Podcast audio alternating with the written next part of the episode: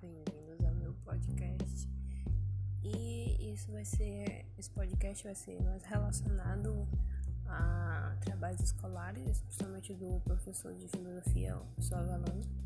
E ele pede constantemente a gente fazer podcast, né, relatando assuntos importantes, que tem a ver com filosofia no caso. E é isso.